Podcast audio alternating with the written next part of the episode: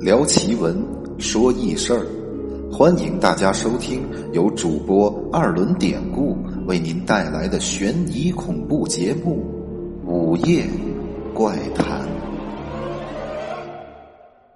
大家晚上好，欢迎大家来到咱们《午夜怪谈》节目，我是主播二轮典故。今天继续来给大家讲两段小故事，一个是讲黄鼠狼上了人身的故事。另外呢，还有咱们节目的粉丝给咱们分享的一些个自己的亲身经历。好，那咱们就闲言少叙，先开始讲今天的第一个故事：黄皮子上身话说，在八十年代那会儿，在咱们东北农村就有这么个村儿。有一天，村里就来了一个走街串巷、倒腾铝锅的这么个小伙子。其实早前这个小伙子是跟着他爸爸，是父子俩一块干的。可那几天刚好家里的老爷子病了，爹病了，可生意还得做，要不就没收入了。所以这个小伙子这才一个人出来，接着做倒腾铝锅的小买卖。要说这个小伙子那人不错啊，长得也帅，手艺也好，人也挺老实实在的。这一天早早的到了这个村子里，就在大队门口摆好了自己的摊儿。现在年轻点的朋友们没赶上，可能就不知道，那个年代不跟现在一样，买东西直接给钱。当时呢，有的东西能拿东西换，拿鸡蛋换个鞋垫儿啊，拿布头换个针线盒什么的。哎，当时除了花钱买，还能换东西。所以小伙子摆了这个摊儿。就有村民们拿个废铝、废铜什么的，就来他这儿换个锅啊、盆儿啊、勺子什么的。小伙子就在这儿做这个小买卖，所以就在跟前儿聚了一大帮人，看着生意还不错。就这样一上午过得挺快，等快到中午吃饭的时候，围观的村民呢，陆陆续续的也就都回家吃饭去了。围着的人群散了。这会儿呢，这个小伙子此时就突然发现，在离自己不远的地方有个柴火堆，而在那个柴火堆的下面，似乎此时有个毛茸茸的黄色的东西就藏在那柴火垛下面。小伙子就纳闷这是个什么东西？于是他就走到跟前想看看。他就那么轻手轻脚的走过去一看，看清楚了。原来呀，那柴火垛底下藏着的是一个大黄鼠狼子。此时，这个黄鼠狼子的前半身藏在柴火垛里，后半身就露在外面。那个小屁股就那么撅撅着也不动。小伙子也不知道这黄鼠狼子是活的呢还是死的，他就顺手从地上捡了一根树枝子。就朝那黄鼠狼子露出来的屁股上捅，哎，捅了两下，这黄鼠狼子没动。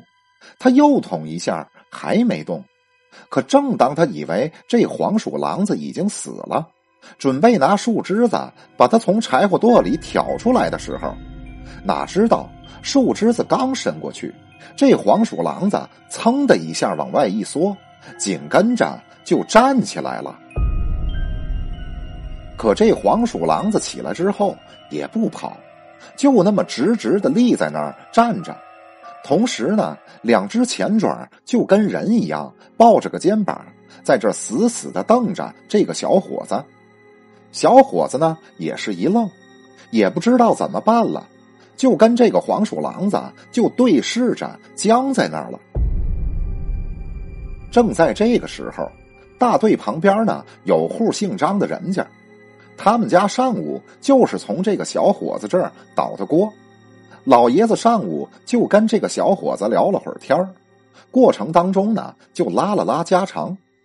老爷子一来二去的就觉着这个小伙子人是相当老实，就挺喜欢他的。因为聊天的时候知道这小伙子家里老爷子病了，他才自己出来做买卖。中午到了饭点也没个饭吃，怪可怜的。正好呢，自己家里做了午饭，这个时候就想着给这个小伙子送点好了坏了，起码让他能在外面吃口热乎饭。于是呢，老爷子就让家里的闺女张小凤给这个小伙子把饭送过来。大老远的，这姑娘就跟小伙子说：“小哥哥啊，到吃饭点了，我爹呀让我过来给你送饭来了。”小凤这个姑娘呢，在村里那基本上说就是这个村的村花了。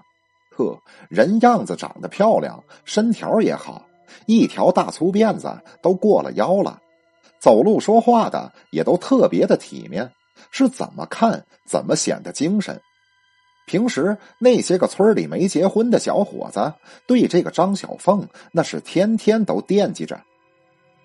就这样，小凤就过来给小伙子送饭。可是姑娘刚说完话，到这小伙跟前碗还没递过去呢，突然他就一下子摔到地上了。同时，手里的饭碗也扔出去了。小伙子一看姑娘摔地上了，赶紧伸手就过去扶她。哎呀，妹子，你这是怎么了？赶紧起来，摔坏没有啊？可小伙子手还没碰着这个小凤姑娘的时候，忽然这个张小凤自个儿就从地上坐起来了。坐起来之后，那是张嘴就开始嚷：“你个臭流氓啊！”看着老实，你实际上就是个臭流氓。你敢戳我屁股，我跟你没完。就这样，这个张小凤坐在地上就嚷嚷开了。这会儿呢，正是吃饭的时候，离得近的一些个乡亲们就听见姑娘的喊声了。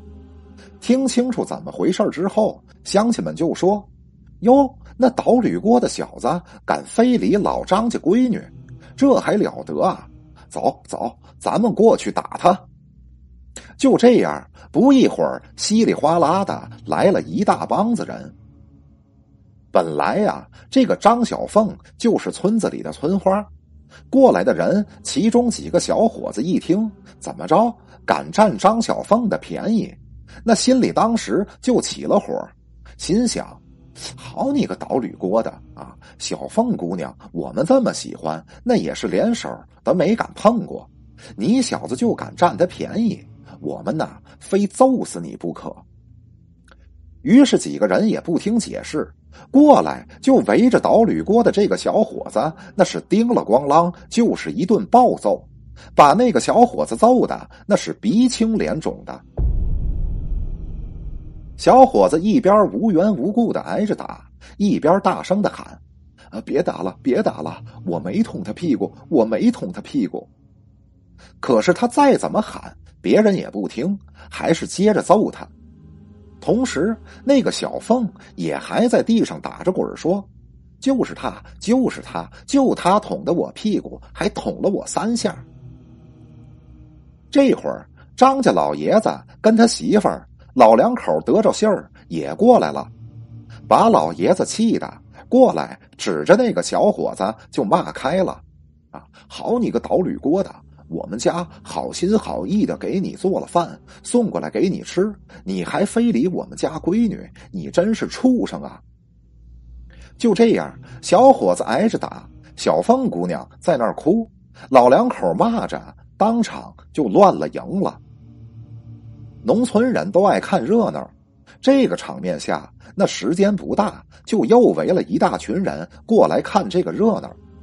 不过此时在人群里，其中有一个多年行医的赤脚大夫看了会儿，就觉出不对头了。这个大夫从人群里走了过来，上前赶紧阻止打人的那帮小伙子：“别打了，别打了啊！再打就把人打坏了。”大伙听声音回头一看，哦，是这个大夫说的话。因为平时大家都挺尊敬这个赤脚大夫的，因为村里谁有个头疼脑热的，都是找这个大夫看病，所以他发话了，大伙儿也就给他面子，不打了。把大伙儿劝住以后，回过头来，这赤脚大夫又拿手指着张小凤。赶紧招呼其他的人，大伙儿帮个忙，都搭把手，赶紧把他摁住。大伙先是一愣，把张小凤摁住，这是要干嘛呀？不过看那赤脚大夫语气很肯定，大伙平时也尊敬他，也信他，所以有几个人就听了他的话，打算上来把在地上撒泼的张小凤给摁住。可此时张小凤看来人要摁住他，可就不干了，那更是满地的打滚而且他力气还出奇的大。几个上来的小伙子加一块儿，那都摁不住。只见张小凤一边挣扎，一边还在那儿骂：“你们几个王八羔子，过来抓我干嘛？啊，就是他，他捅我屁股，你们给我打，打他个臭流氓！接着打，我还没打高兴呢。”此时，张家老两口子一看，也觉出不对劲儿了，因为自家姑娘平时没这样过。虽然说是那个小伙子耍流氓，但是自己姑娘再生气，平时也没那么骂过人呢。这怎么就变得跟个泼妇似的？看这个样难不成闺女被什么东西给上身了？想到这儿，也感觉出不对劲儿的老两口也过来帮忙，想先把在地上撒泼的闺女按住。可是，先前上来的四五个小伙子，现在再加上老两口，那就是怎么都弄不住这个张小凤。这时候，赤脚大夫说：“不行，光拿手不行，快找绳子把他捆上。”最后还是拿绳子捆，这招好使，要不然你人再多也到不了张小凤的跟前也没招。不一会儿，几个人七手八脚的捆了张小凤之后，赤脚大夫就上前给他摸了摸脉。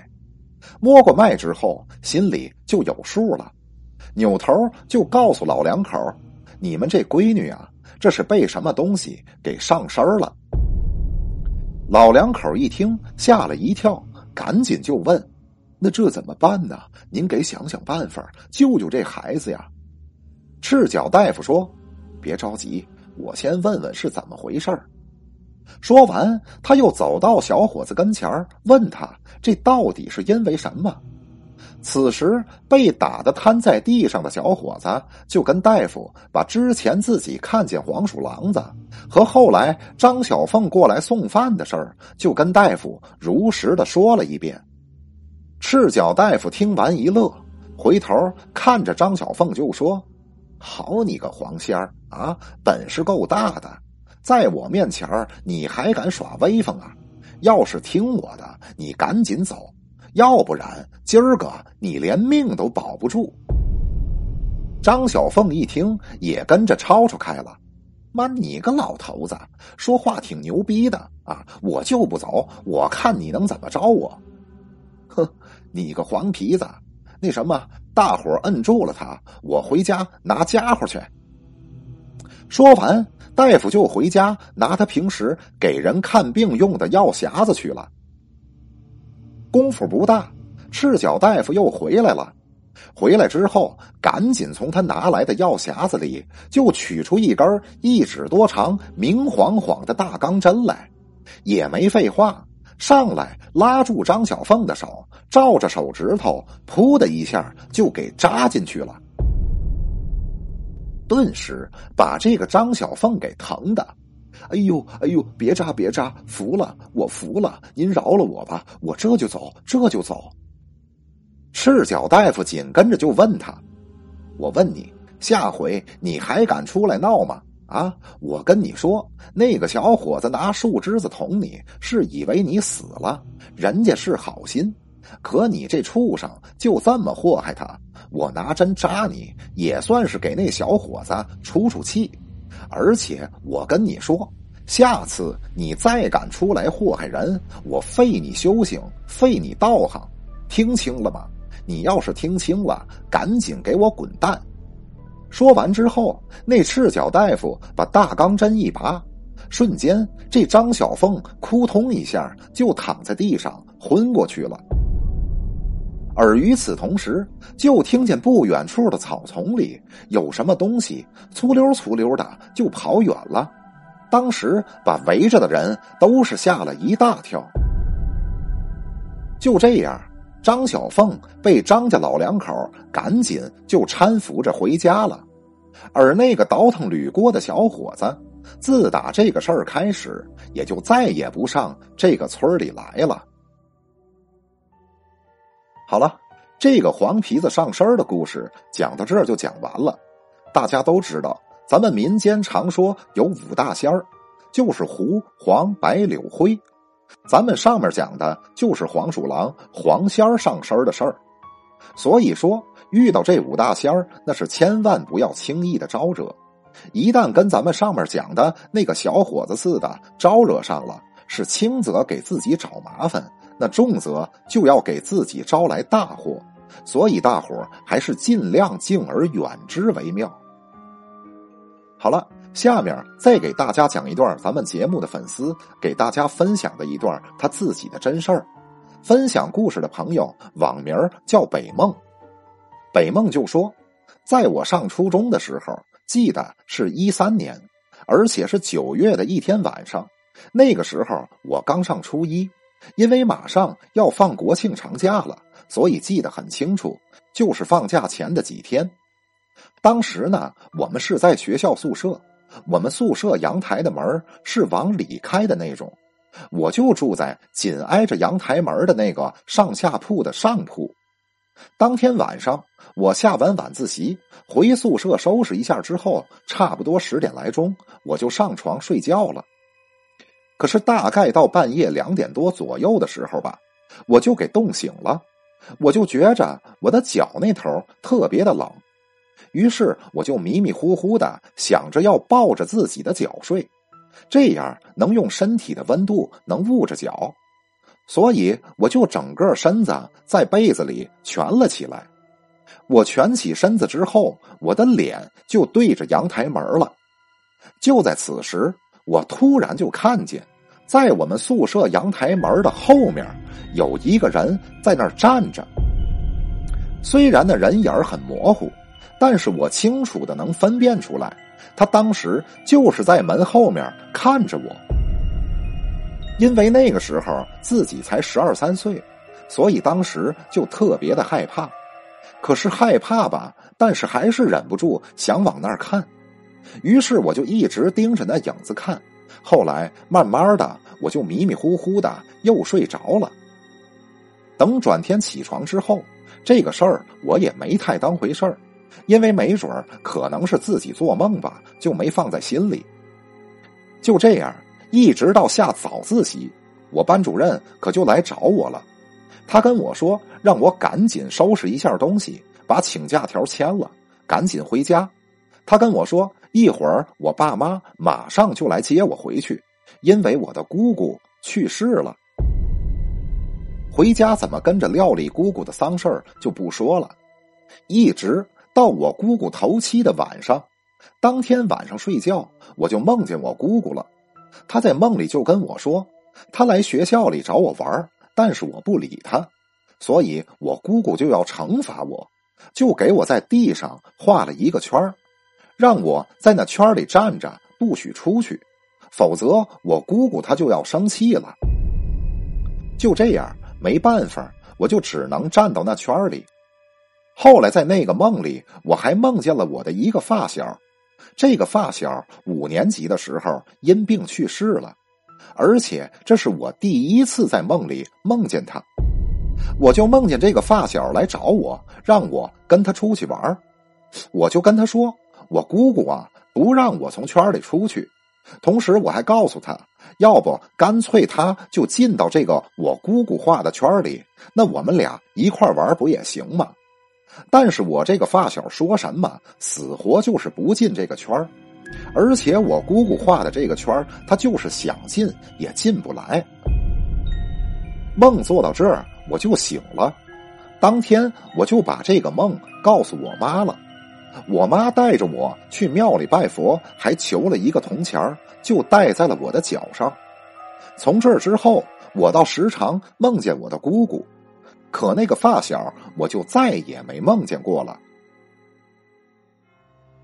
好了，上面就是咱们北梦朋友分享的一段他自己的经历，我为大家梳理了一下。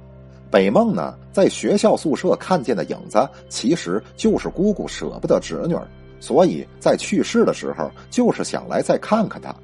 等姑姑头七的时候，给北梦托的梦，以及在梦里说因为生气，所以给他画的圈让他不许出这个圈其实那也不是生气，更不是惩罚，其实就是对北梦的一种保护。